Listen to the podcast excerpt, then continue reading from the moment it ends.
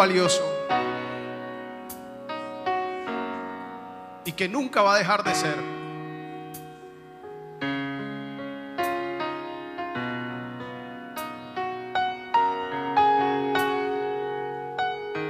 Cuando dice que deja las 99 y va por ti. Eso se llama amor.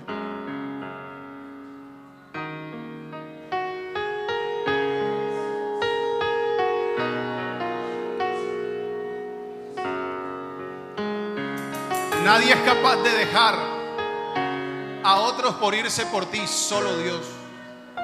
Solo Él como lo hizo, y como lo hizo en una ocasión, es la mayor muestra de amor que hay.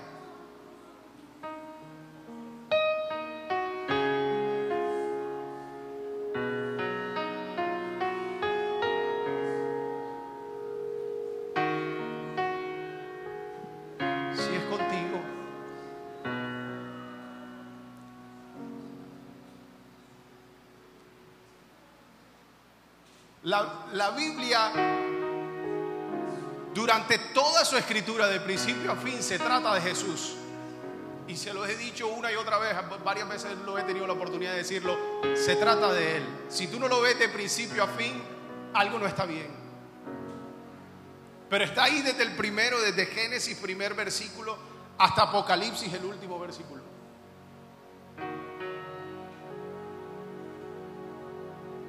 Y Martín Lutero dijo alguna vez, las escrituras son el pesebre donde yace Jesús. Es el pesebre donde está Él ahí. Donde lo puedes contemplar.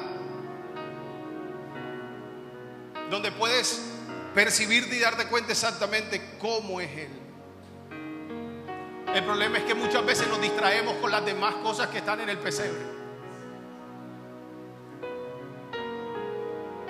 El problema es que es como si una mamá tiene al niño en la cuna y simplemente va y mira cómo está la almohada, el tendido está bien, el colchón es, es confortable, la sábana está limpia, pero no mira al niño.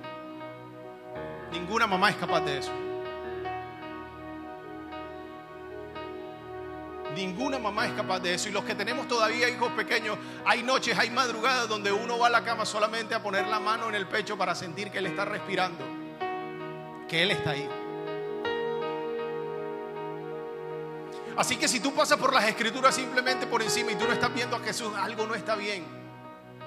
Si cualquier versículo, cualquier pasaje que tú lees o cualquier mensaje que tú escuchas, tú no estás viendo a Jesús y el amor infinito que Él tiene por ti, algo no está bien. No está bien, escúchame.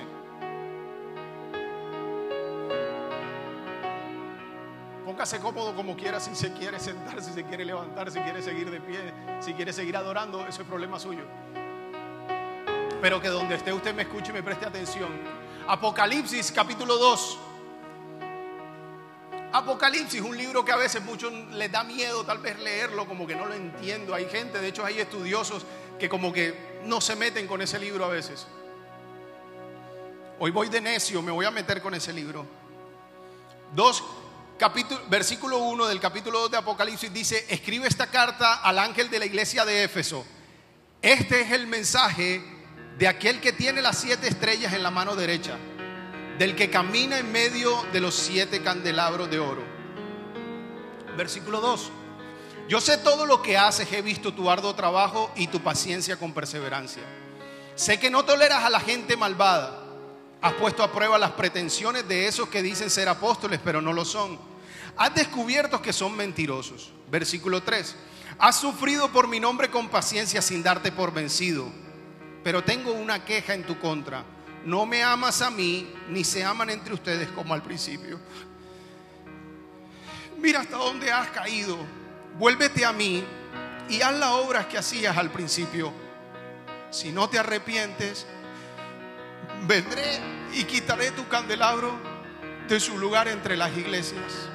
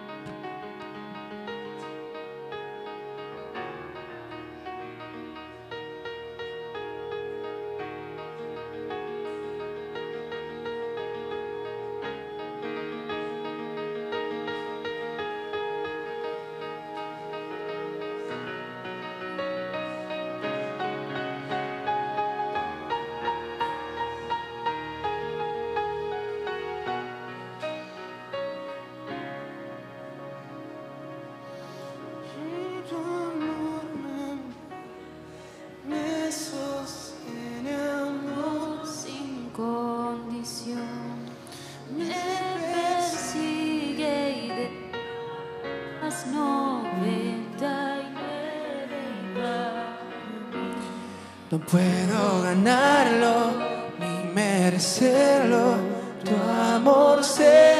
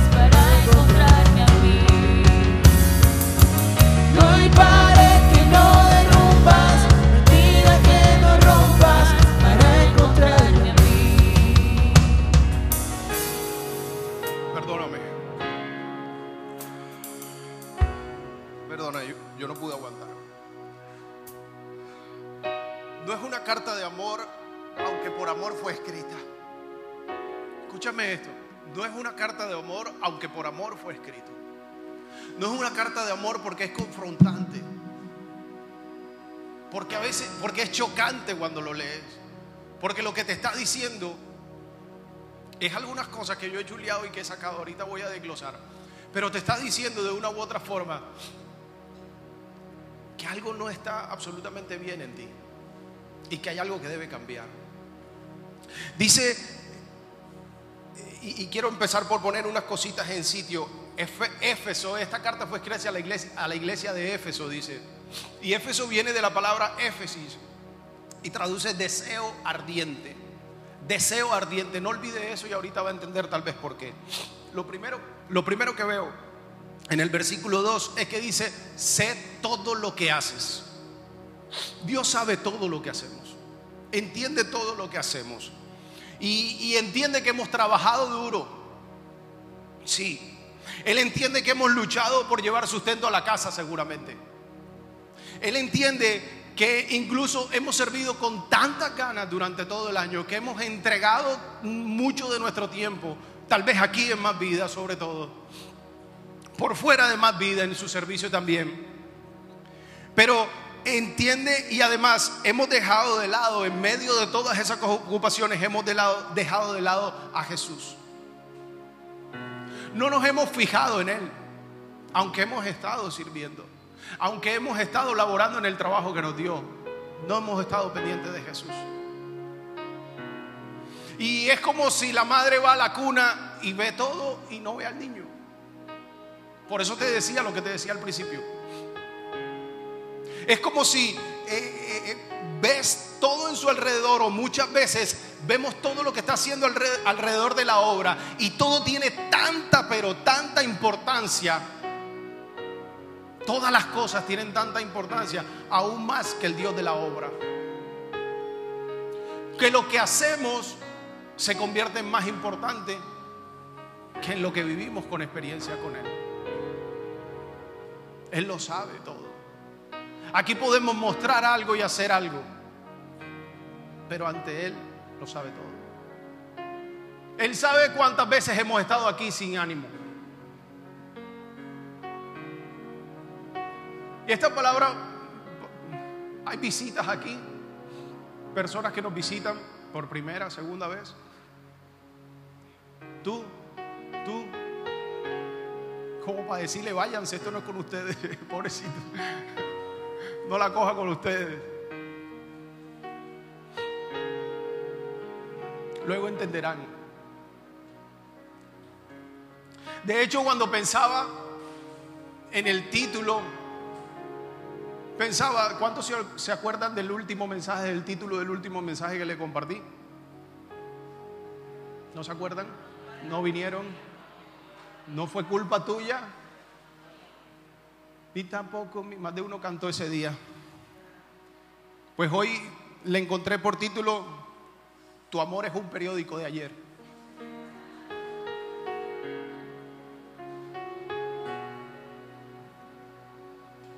Si antes no fue culpa, esta vez sí es culpa tuya.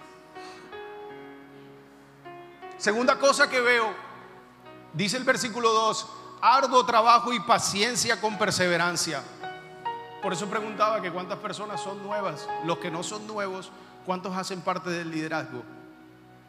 Lideran aquí en la iglesia, hacen algo como tal. Levante la mano, créanselo. Parece que no que lo creyeran. Hemos estado activos como iglesia dando lo mejor. Que no se detenga la iglesia. Que hagamos buenas reuniones, que toquemos con excelencia, que todo esté listo, que esté el programa, al día, que todo sea excelente.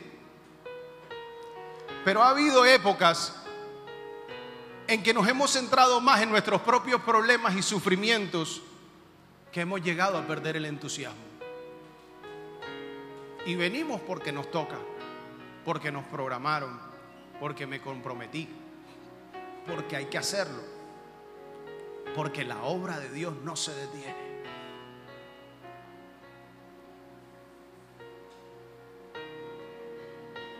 Y ese no es el espíritu de esto. Tercero, dice el versículo 4, tengo una queja. Y ese es el que me llega al corazón. Porque yo te digo una cosa, bien imperfecto que sí soy. Pero tú sabes que es que Jesús me diga, ya no me amas, ya no me amas como antes.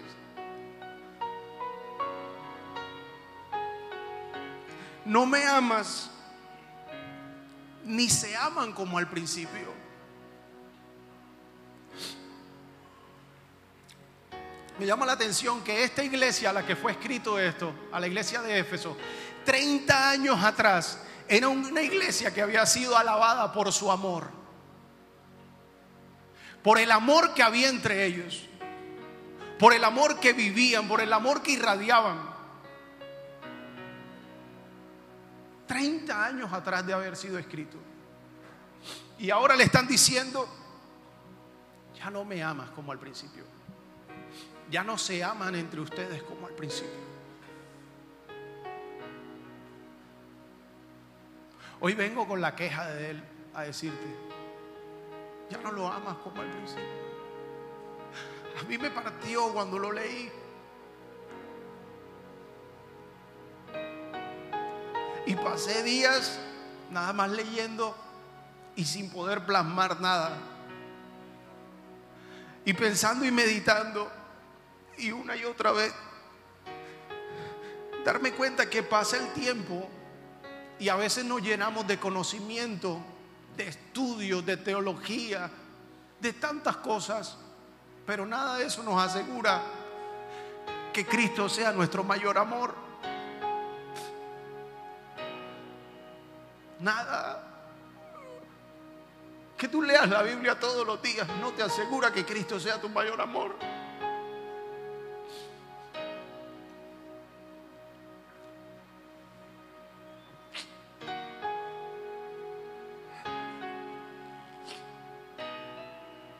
Tener buenas bases de conocimiento, de estudio de las escrituras, nos puede ayudar, como quien dice, y como dice el versículo, a desenmascarar falsos maestros,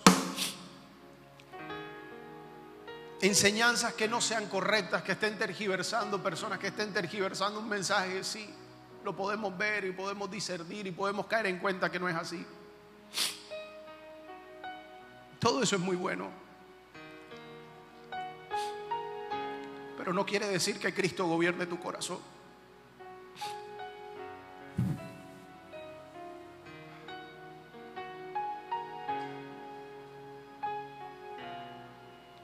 Eso me lleva a mirar lo siguiente en el versículo 5. Él dice, mira hasta dónde has caído.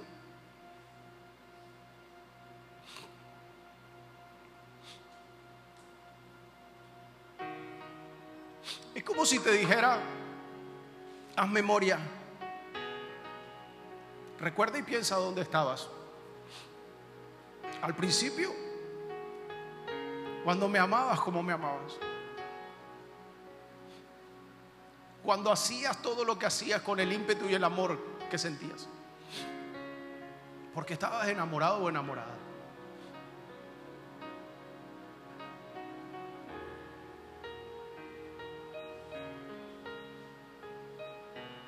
Y hoy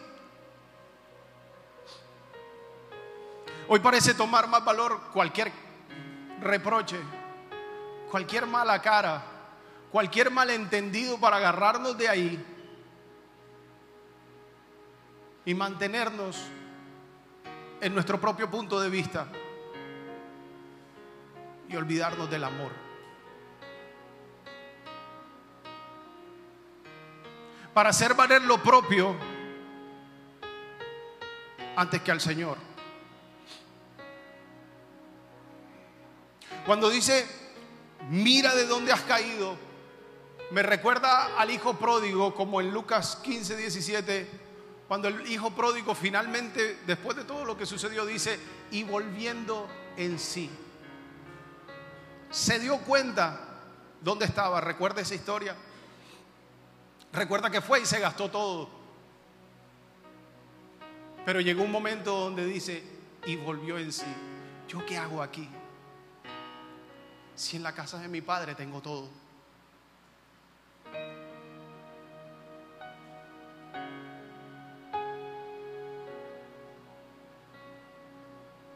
A veces mendigamos por fuera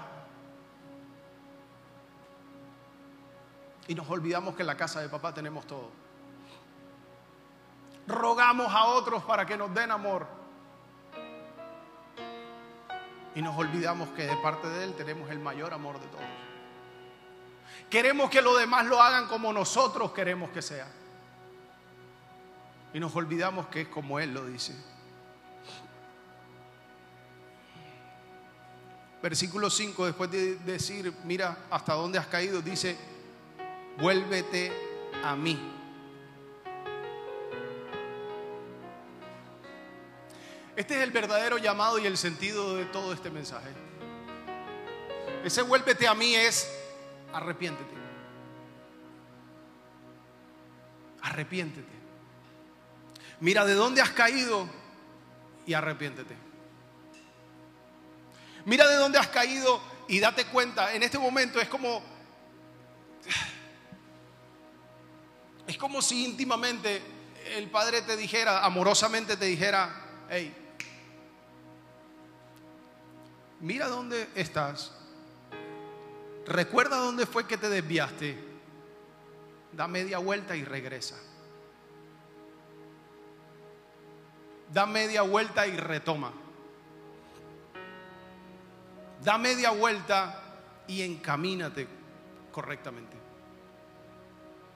¿Y esto por qué? Porque en algún momento lo hicimos. En algún momento estuvimos bien.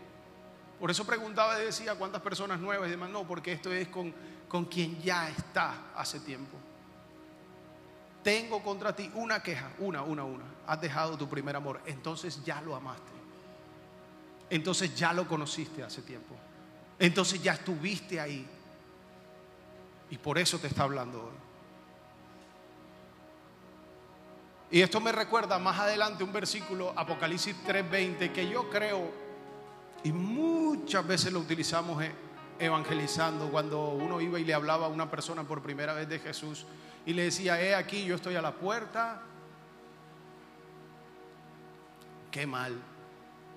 No era con ellos, era con nosotros los que estábamos hablando. Porque nos está hablando a lo que ya los conocíamos. A la iglesia. No al que ahora estaba conociendo o al que queríamos que conociera a Jesús. Era con nosotros. 3.20 dice, yo estoy a la puerta y llamo. Si dice, si dice que Él está a la puerta, analiza esto. Está a la puerta y llama. Quiere decir que alguien lo sacó.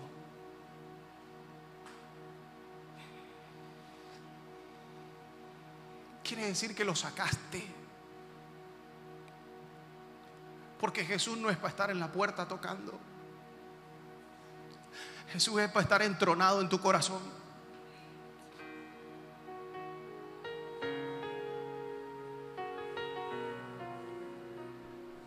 Él no es para estar, hey, ábreme, hey.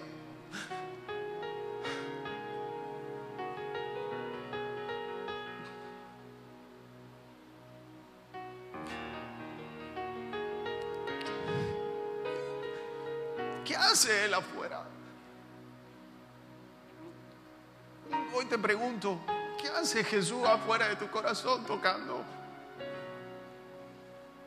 ¿Tú por qué lo tienes afuera?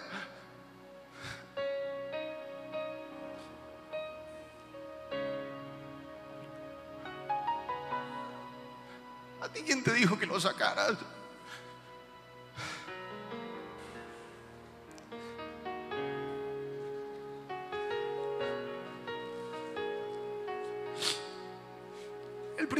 Es algo que va más allá de estar simplemente tragado de alguien. El primer amor es el amor de Dios. Es el amor más importante. Ese es el primer amor. El que dejaste en algún momento.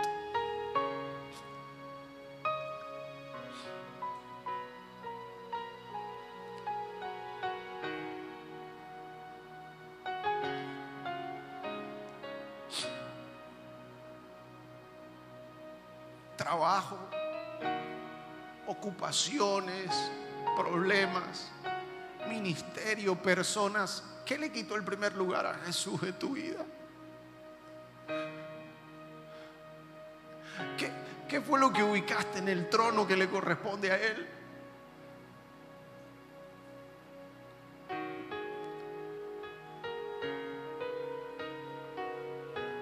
¿Qué es lo que cada día es más importante que Él?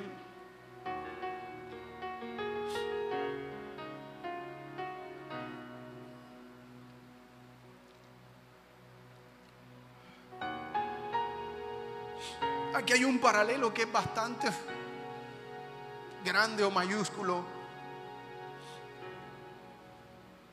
Y es que, ¿cómo, ¿cómo hicimos para sacar a Jesús de ahí, del trono de nuestro corazón? ¿Cómo fue posible? ¿Qué es lo que tienes hoy que pensar y darte cuenta y regresar a ese lugar? De hecho, sería bueno que ahora mismo lo estés pensando. ¿Dónde fue que cambiaste de rumbo?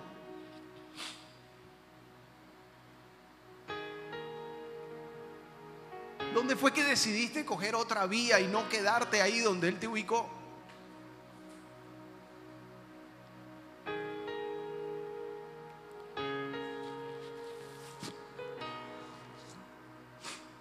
Hay una sola forma como Él puede gobernar realmente tu corazón.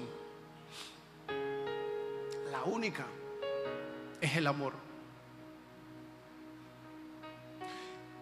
Que tú lo ames tanto para que seas capaz de hacerte a un lado y dejar que Él gobierne. Ya lo dijo Pablo en Gálatas 2.20. Ya no vivo yo, ahora Cristo vive. Y quiere que le diga algo. Eso no lo tenía ahí, pero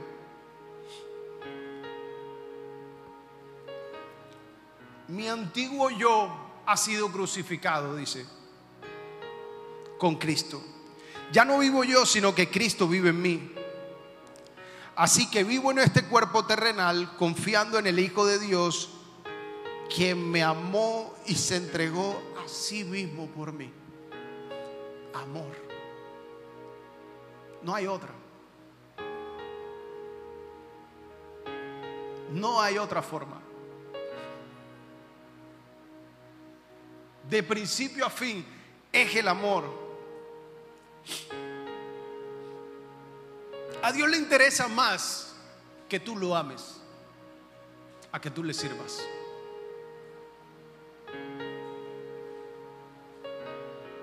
Si Dios se asegurara de que todos le amáramos y no hubiese sino dos servidores un domingo aquí, le aseguro que la reunión sería la más preciosa de este mundo. Porque el amor es el que prevalece. No le estoy diciendo que deje de servir. No me malinterprete. No nos deje tirados. Le estoy diciendo, ámelo verdaderamente.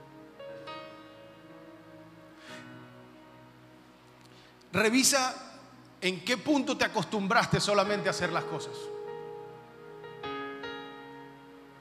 Revisa en qué momento te acostumbraste a hacer las cosas y se te convirtió solamente en una rutina.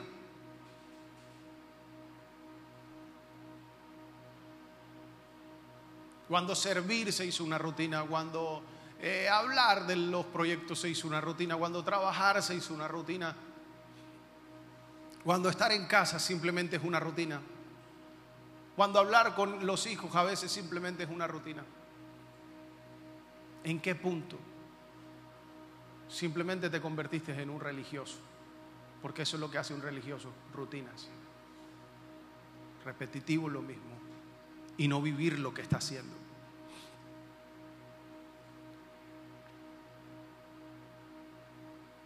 Quiero que me entiendas algo. ¿Y por qué eh, tu amor es un periódico de ayer?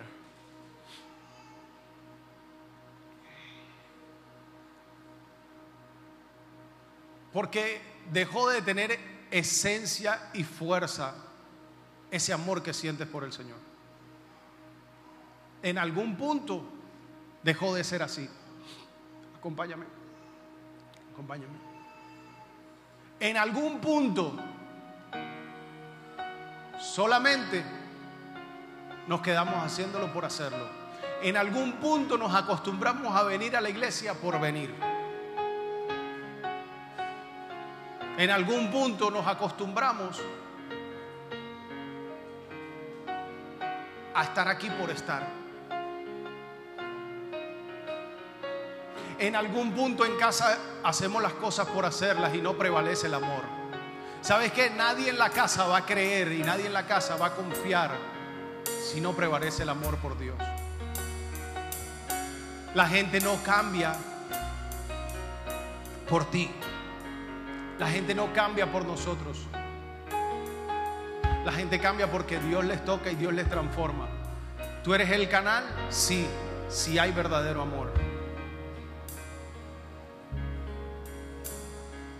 La iglesia, en la iglesia hay tanta gente que en algún momento amó con fervor